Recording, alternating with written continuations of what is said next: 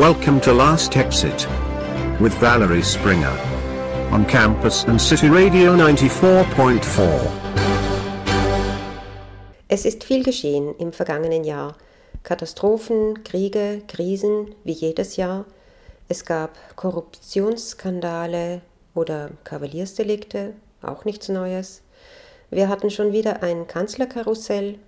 Wir haben den Krim-Konflikt, die Klimakrise und natürlich unser aller Corona-Kummer mit allen Konflikten, Komplikationen und der sich auftuenden Kluft. Was alles passiert ist, seit Jahren schon, seit Jahrhunderten, wenn man so will, das sind keine Kinkerlitzchen, das ist kein Kasperltheater. Ich könnte noch weitermachen mit meiner Kakophonie der K-Tautogramme. Ich könnte sagen, dass ich das alles zum Kotzen finde, aber eigentlich will ich euch ein schönes neues Jahr wünschen und euch keimfrei, weil virtuell, begrüßen zur ersten Last Exit Sendung im Jahr 2022. Eine schöne Jahreszahl 2022 das lässt vermuten, dass am 2.2., am 2. Februar, am 20. und am 22. viele Hochzeiten stattfinden werden, ungeachtet der seltsamen Zustände in unserem Land und in unserer Welt. Mein sehr persönliches Jahr 2022 habe ich einigermaßen durchstrukturiert. Ich öffne heute eine kleine Tür in mein Privatleben und erzähle euch, was in welchem Monat in meinem Leben passiert. Im Januar hat mein Papa Geburtstag. Den feiere ich immer, obwohl Papa nicht mehr lebt. Im Februar ist Valentinstag. Im März hat meine Tochter Geburtstag. Im April kommt der Osterhase. Im Mai habe ich Geburtstag. Im Juni fängt endlich der Sommer an. Im Juli hat mein Herzliebster Geburtstag. Im August hat mein Sohn Geburtstag und auch meine Mama und auch meine um zwei Jahre ältere Schwester. Im September ist mein Hochzeitstag und gleichzeitig auch das 30 Jahre Jubiläum von meinem ersten Rendezvous mit meinem Herzliebsten. Im Oktober ist vielleicht wieder Resalmarkt in Neulenkbach. Der wurde wegen Corona im vergangenen Jahr abgesagt. Im November ist es kalt und regnerisch, wenn wir auf Friedhöfe gehen und im Dezember ist schon wieder Weihnachten. Und dann kommen auch schon wieder die Neujahrsvorsätze. Die sind eine Sache für sich, man nimmt sich viel vor, verwirklicht vielleicht anfangs einiges, aber im Laufe des Jahres kommt man mehr oder weniger wieder in den alten Trott, nichts ändert sich, weder an den schon erwähnten Kriegen, Krisen und Katastrophen noch am privaten Dahinleben. Mein privates Dahinleben ist also von diesen verschiedenen Familienfeiern monatlich eingeteilt. Zwischendurch schreibe ich an meinem neuen Roman, male, zeichne, mache Yoga und versuche wie immer einen Sinn hinter all dem zu erkennen, was mich umgibt. Ich gehe jetzt einmal ein halbes Jahrhundert zurück, fünf Jahrzehnte, zum Jahr 1972, vor genau 50 Jahren. Und jetzt kommt wieder etwas sehr Persönliches. Ich lese euch nämlich einen Auszug aus meinen Erinnerungen vor. Ich habe für jedes Jahr eine kleine Zusammenstellung gemacht, was in meinem Leben passiert ist. 1972, also vor 50 Jahren, war ich 14 Jahre alt. Ich lese mal vor. 1972. Überschrift Vielleicht wäre zu glauben eine Lösung. Vielleicht. Mama bespricht mit Papa die Kontroversen über Esther Villars Der dressierte Mann. Ich höre zu, schnappe mir das Buch aus dem Bücherregal im Wohnzimmer und lese es. Ich erfahre viel über Stereotypen. Die Aufbruchsstimmung der Frauenbewegung ist ein wesentliches Element, das mich prägt. Ich beobachte Mama und Papa und wie sie mit ihren jeweiligen Rollen umgehen. Mama ist emanzipiert und hat ihr eigenes Arbeitszimmer, etwas, das ich in meinem späteren Erwachsenenleben auch haben werde. Papa ist respektvoll. Wenn meine Eltern überhaupt miteinander streiten, dann nur über Erziehungsfragen, über mich und meine Schwester, über unsere Schulnoten, unser Benehmen, unsere Forderungen nach Selbstbestimmung und Selbstständigkeit, was wir essen wollen, wie wir uns kleiden, dass wir mit Freunden abhängen wollen, obwohl man das damals noch nicht so nennt, dass wir in der Stadt herumziehen wollen. Wir möchten Schaufensterbummel machen, in Plattenläden gehen, die Covers der neuesten Singles bewundern. Wir wollen schauen, bummeln und staunen, nicht kaufen. Das Wort Shopping, es geht also nur ums Kaufen, kennen wir damals noch nicht. Ich will ins Kino gehen, meine Schwester will auf Konzerte gehen. Mama versteht uns, Papa hat Angst um uns, wir könnten schwanger werden, wir könnten Drogen nehmen. Ich stecke mitten in der Pubertät, werde mir mehr und mehr meiner Fraulichkeit bewusst. Ich entwickle eigene Vorlieben, was Literatur und Musik betrifft. Ich trenne mich geistig von der Vorstellungswelt meiner Eltern. Ich lerne mehr oder weniger fahrlässig, das nötige Wissen für die Schule eigne ich mir eher beim bloßen Zuhören während des Unterrichts an, als mit konzentriertem Lernen oder gar Büffeln. Ich verweigere viel, ich verschweige viel. Meine Schwester ist meine Vertraute, wir verbünden uns gegen Mama und Papa. Der äußerliche, immer gleichbleibende Rahmen unserer Jahre in der Schweiz, die Wochenenden auf dem Bauernhof in Eichholz, die Basler Fasnacht Ende Februar, die Zeugnisse im Frühsommer, die Sommerferien in Wien bei den Großeltern, Wanderwochen in unserer Grindelwalder Wohnung im Berner Oberland, die nächste Klasse im Herbst, Eislaufen und Skifahren im Winter. Und was tut sich in der Welt? Im Mai verübt die RAF in Deutschland sechs Bombenanschläge. RAF-Gründer Andreas Bader gilt als der meistgesuchte Terrorist. Er wird Anfang Juni gefasst, Ulrike Meinhof zwei Wochen später. 1970 gründete sich die RAF und löste sich 1998 nach 28 Jahren selbst auf. Die verschiedenen Terroristen der Roten Armee-Fraktion der RAF die in drei Generationen unterteilt werden, sind für zig Morde, Banküberfälle, Entführungen und Sprengstoffattentate verantwortlich. Das Kapitel RAF ist eine Ausnahme in der Geschichte gewesen, weder davor noch danach hat es eine größere Herausforderung der politischen Ordnung gegeben. Für Deutschland war der Kampf gegen die Terroristen eine harte Belastungsprobe, die sie bis heute prägt.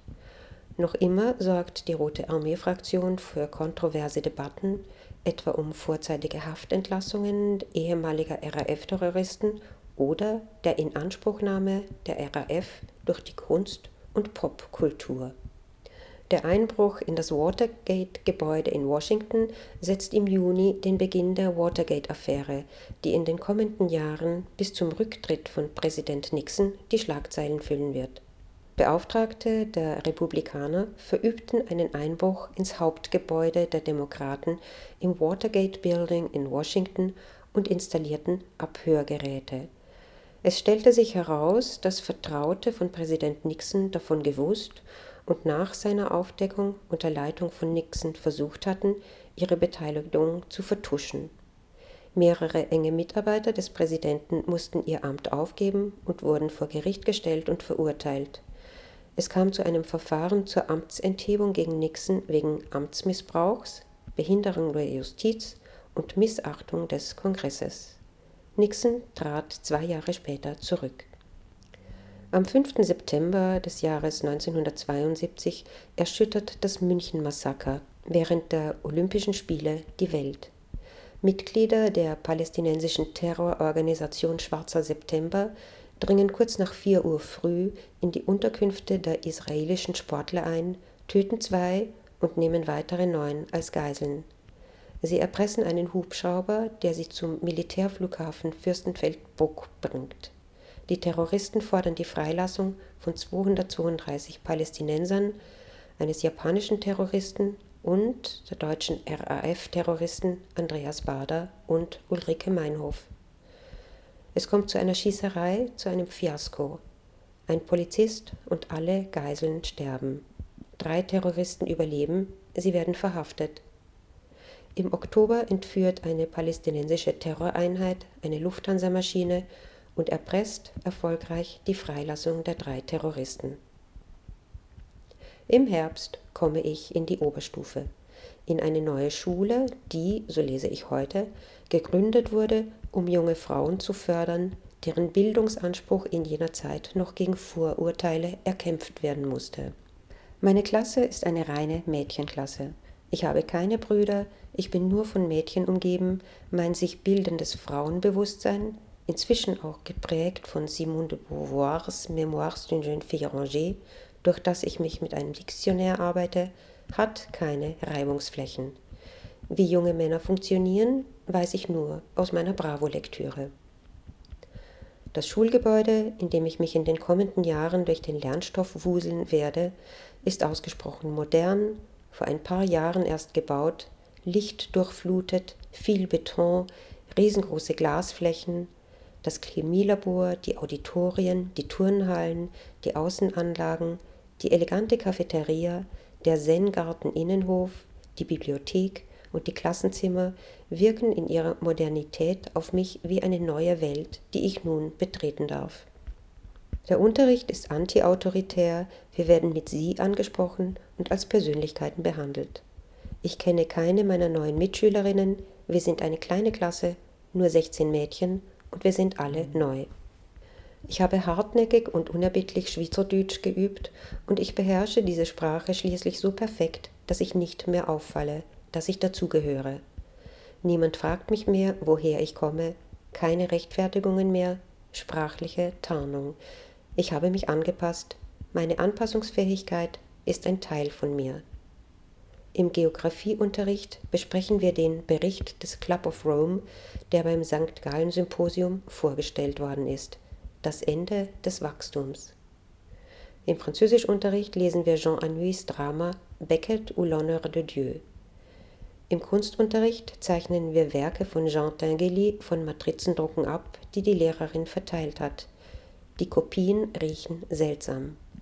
Ich bin fasziniert von Tinguelys Mechanikkunst und von den Nanas seiner Frau Niki de Saint-Phal.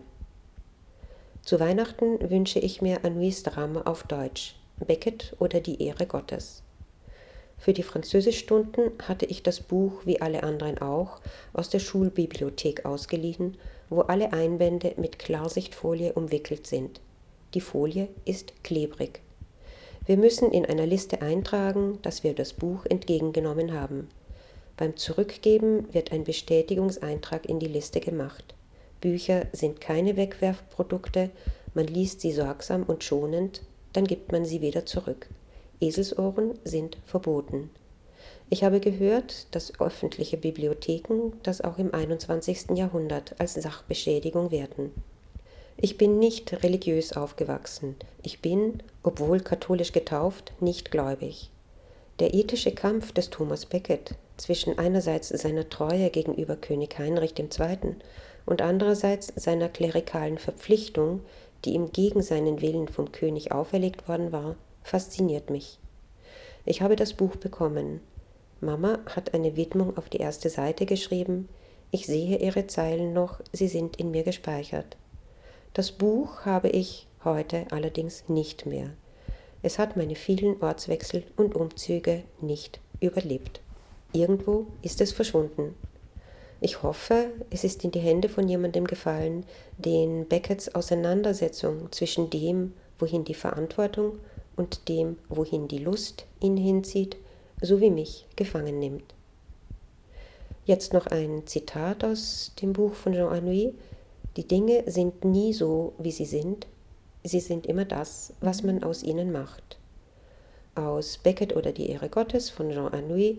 Die Uraufführung hat im Théâtre Montparnasse Gaston Berthier am 2. Oktober 1959 stattgefunden.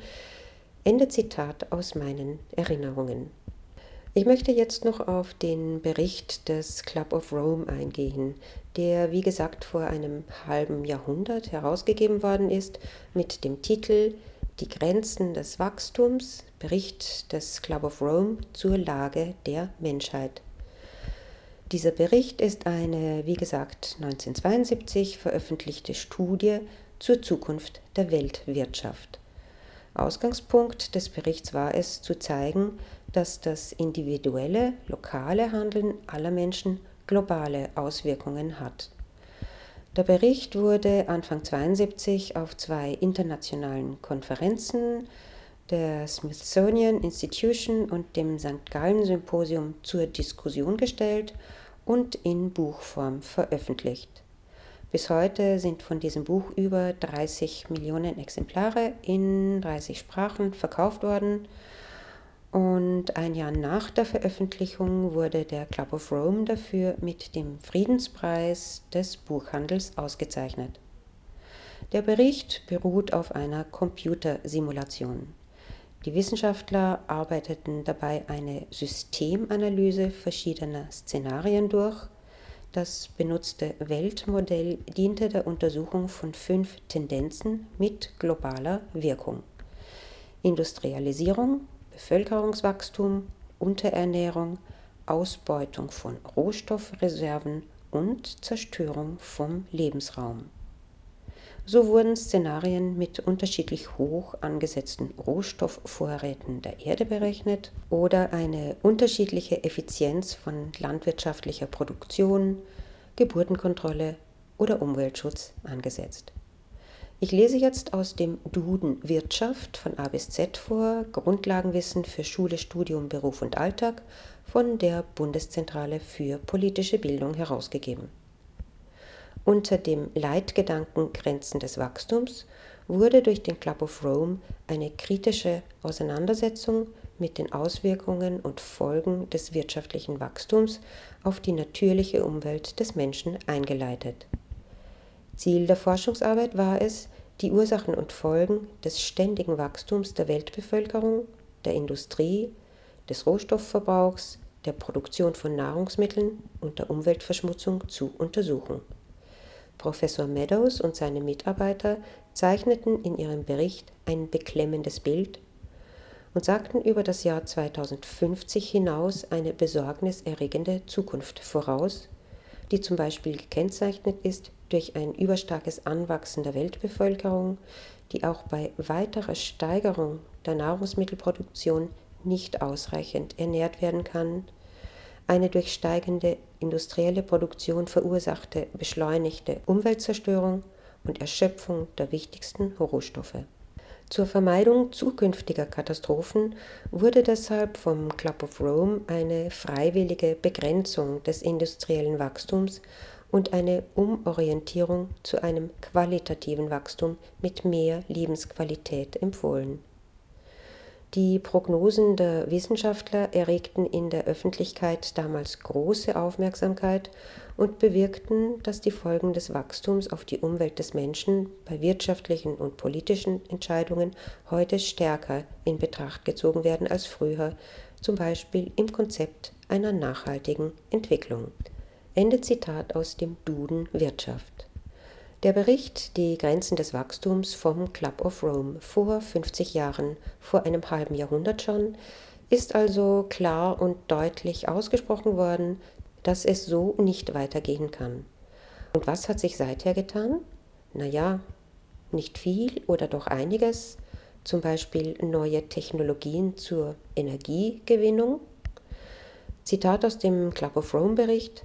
Unsere gegenwärtige Situation ist so verwickelt und so sehr Ergebnis vielfältiger menschlicher Bestrebungen, dass keine Kombination technischer, wirtschaftlicher oder gesetzlicher Maßnahmen eine wesentliche Besserung bewirken kann.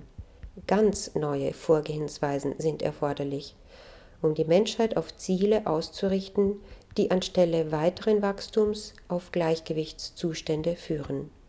Sie erfordern ein außergewöhnliches Maß von Verständnis, Vorstellungskraft und politischem und moralischem Mut. Aus diesem teuflischen Regelkreis können uns technische Lösungen alleine nicht herausführen. Ende Zitat aus Die Grenzen des Wachstums. Der ORF hat in der ZIP 1 den Abschlussbericht des WWF zum Jahresende vorgestellt mit den Worten Heute fällt die Bilanz desaströs aus. Die Umweltschützer sprechen von einer katastrophalen Zuspitzung des weltweiten Artensterbens, schuld daran der Mensch, der wildert, verdrängt, verschmutzt Lebensräume, brennt sie ab. Erwähnt wird in dem ORF-Bericht auch, dass den Eisbären der Lebensraum förmlich unter den Füßen wegschmilzt und damit bin ich beim Meer angelangt, bei den Ozeanen. Und ich möchte euch auch noch einen neuen Film von meiner kanadischen Freundin Julia Barnes vorstellen. Es ist ein Kurzfilm über die Thematik Deep Sea Mining, über den Abbau von Rohstoffen auf den Böden der Ozeane, Meeresbodenbergbau. Einen Teil dessen, was Julia in ihrem Film sagt, möchte ich euch gerne vorlesen, übersetzt, es geht los. Es steht viel auf dem Spiel, denn wenn einmal der Ozean ruiniert ist, dann hat man auch das Leben auf der Erde ruiniert. Wir haben den Ozean bereits durch Überbeanspruchung an den absoluten Rand gebracht. Die Tiefsee ist die unterste Schicht des Ozeans unterhalb von 1800 Metern. Die Temperaturen dort kalt, der Druck ist hoch, das Leben spielt sich in extrem langen Zeitphasen ab. Ozeanologen sagen, dass einige Tiefseeschwämme bis zu 11.000 Jahre alt werden. Tiefseekorallen werden 3.000 bis 4.000 Jahre alt, sodass die Fähigkeit dieser Organismen, sich nach einer derartigen Meeresbodenbergbau Zerstörung zu erholen, wirklich begrenzt ist. Formationen aus Metallen wie zum Beispiel Nickel, Kupfer, Kobalt oder Mangan bilden sich um Bruchstücke von Trümmern auf dem Meeresboden, zum Beispiel auch um Haifischzähne. Im Laufe von Millionen von Jahren verschmelzen diese Metalle aus dem Meerwasser um diese Bruchstücke. Die Rolle, die sie für die Geochemie und den Kohlenstoffkreislauf des Ozeans spielen, wird erst allmählich verstanden. Ozeanologen befassen sich mit dem Austausch von Mineralien zwischen diesen Metallformationen und dem Meerwasser, der das chemische Gleichgewicht des Ozeans beeinflusst und sich auf den pH-Wert, den Nährstoffgehalt und die Lebensbedingungen für alle Lebewesen auswirkt. Wie kann man sich den Abbau in der Tiefsee jetzt vorstellen? Es gibt also ein Schiff an der Meeresoberfläche, das eine Maschine auf den Meeresboden absenkt, Kilometer tief. Das sind gigantische Maschinen mit Antriebsrädern, die sich über den Meeresboden bewegen und eben diese Metallformationsknollen aufsaugen.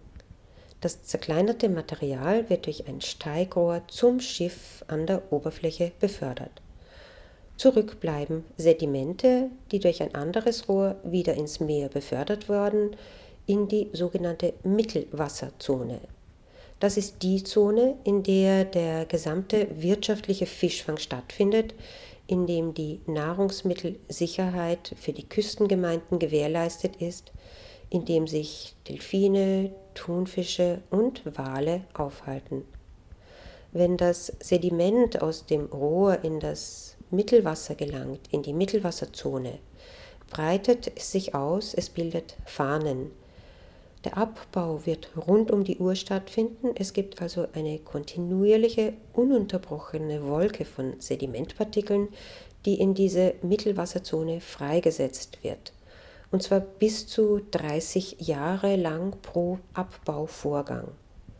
Diese kleinen Partikel sind zerstörerisch für Meerestiere.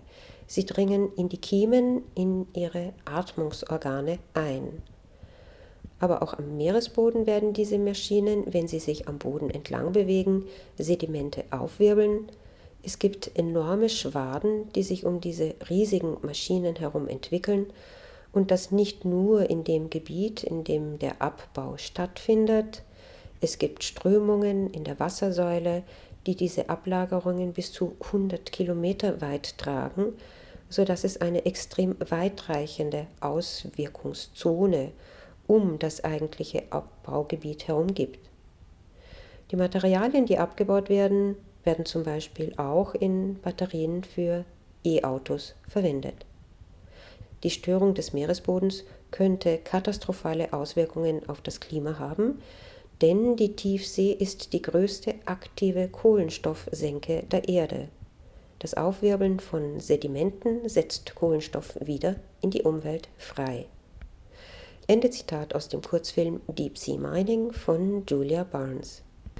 Im Spiegel lese ich über einen Bericht von Greenpeace, in dem steht, dass der US-Waffenhersteller Lockheed Martin sich offenbar den Zugriff auf wertvolle Rohstoffe in der Tiefsee sichert, zusammen mit anderen Konzernen, die direkt mit Kleinstaaten wie Nauru, Tonga oder den Cook Islands verhandeln. Die Regierungen dieser Staaten werden laut dem Greenpeace-Bericht vermehrt von Tochterfirmen oder Joint Ventures der Unternehmen beeinflusst.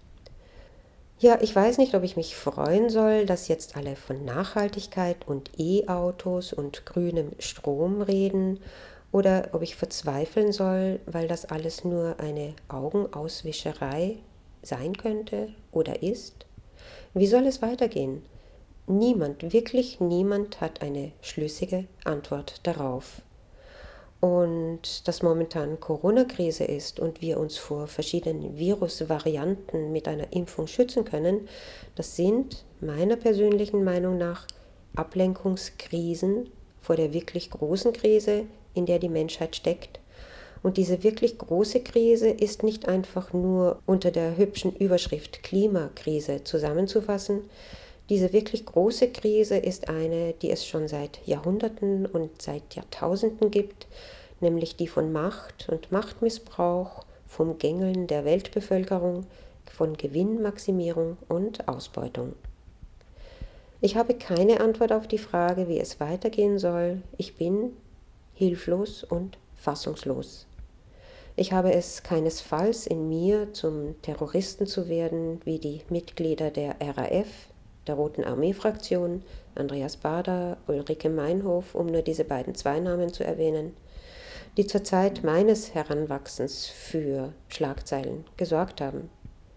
Ich erinnere mich an Diskussionen aus meiner Jugend, dass die Ideen der RAF sich durchaus mit denen der Studentenbewegung deckten, in Fragestellung des bürgerlichen Staates und des Kapitalismus, des Imperialismus, ich erinnere mich, dass die RAF eine sonderbare Faszination auf viele ausgeübt hat und das nicht nur aus voyeuristischen Gründen.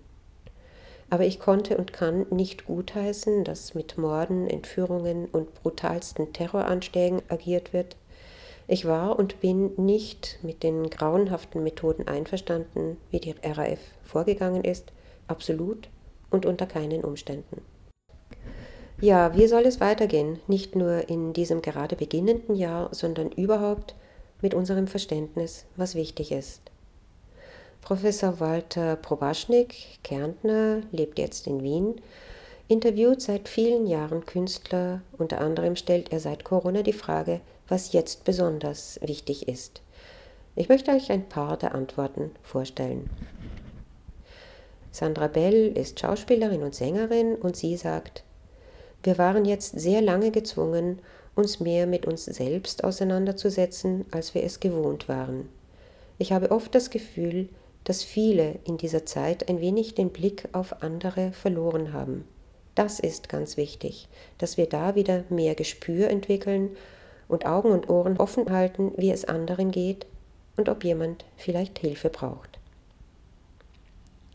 Die Schriftstellerin Katrin Hasser sagt, die Lockdowns haben uns allen drastisch vor Augen geführt, wie essentiell und auch wie empfindlich das Gefüge aus Strukturen und Strukturlosigkeit, das die Räume unseres Handelns und Erlebens bedingt, so ist, sei das nun auf psychischer, sozialer, ökonomischer oder politischer Ebene.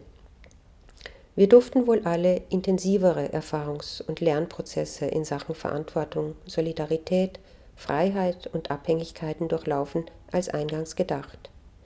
Diese Erfahrungswerte als Chance zur Reflexion zu nutzen, halte ich persönlich für durchaus wichtig. Die Schriftstellerin Magda Wojtschuk sagt, das mag jetzt paradox klingen, aber ich glaube, wir brauchen alle ein bisschen Ruhe. Ich kann zwar nur für mich sprechen, aber in den letzten Jahren ging es medial ja ziemlich hoch her. Klimawandel, Brexit, Trump, dann Covid-19, zuerst die Verunsicherung wegen der Krankheit, dann die Folgewirkungen der Lockdowns, finanzielles Auskommen und so weiter, jetzt die Impfung und die teils heftigen Debatten darüber, das prasselt alles auf uns ein. Und dann sitzen wir auch noch daheim, können uns weniger in direkten Gesprächen darüber austauschen, da kommt einiges an Emotionen zusammen. Ich glaube, das ist an keinem spurlos vorübergegangen. Wir brauchen Ruhe, damit wir überhaupt wieder zu uns finden, uns sammeln und das alles verarbeiten können. Der Schriftsteller Lukas Meisel sagt, nicht den Verstand zu verlieren, das bedeutet, nicht in einfache Erklärungen zu flüchten, auch wenn sie auf den ersten Blick so verlockend erscheinen. Die bildende Künstlerin Iris Kohlweis sagt, ich finde es wichtig, Vertrauen zu haben, dass auch wieder alles gut wird. Ich will für mich und meine Umgebung das Gefühl von Sicherheit stärken. Je nach Informationsquelle ist man umgeben von Zahlen und katastrophalen Schlagzeilen, dem steht man im Grunde ohnmächtig gegenüber und das stärkt nicht unbedingt das Vertrauen ins Leben. Für mich ist es auch wichtig, immer wieder zurückzuschalten. Medienfasten. Kein Verschließen vor der Realität, aber ein gesundes Maß an Abstand. Das tut hin und wieder gut. Die Schauspielerin Ines Honsel sagt, in Kommunikation zu bleiben, um der Spaltung der Gesellschaft und der zunehmenden politischen Radikalisierung entgegenzutreten. Solidarität und natürlich nie den Humor verlieren. Ja, nie den Humor verlieren, obwohl die Zustände bestimmt nicht zum Lachen sind. Aber trotzdem, bleibt heiteren Gemüts, nicht nur heute, sondern überhaupt in diesem Jahr. Freut euch, dass die Tage seit drei Wochen wieder länger werden, der Lichtblick naht, die Sonnenstunden nahen. Zum Abschluss noch ein Zitat von Hannah Arendt, erschienen auch wieder vor einem halben Jahrhundert, im Jahr 1972, vor exakt 50 Jahren. Die Lügen erscheinen dem Verstand häufig viel einleuchtender und anziehender als die Wahrheit, weil der Lügner den großen Vorteil hat, im Voraus zu wissen, was das Publikum zu hören wünscht. So Hannah Arendt in ihrem Essay Die Lüge in der Politik. Habt es fein. Thanks for listening to Last Exit with Valerie Springer on campus and City Radio 94.4.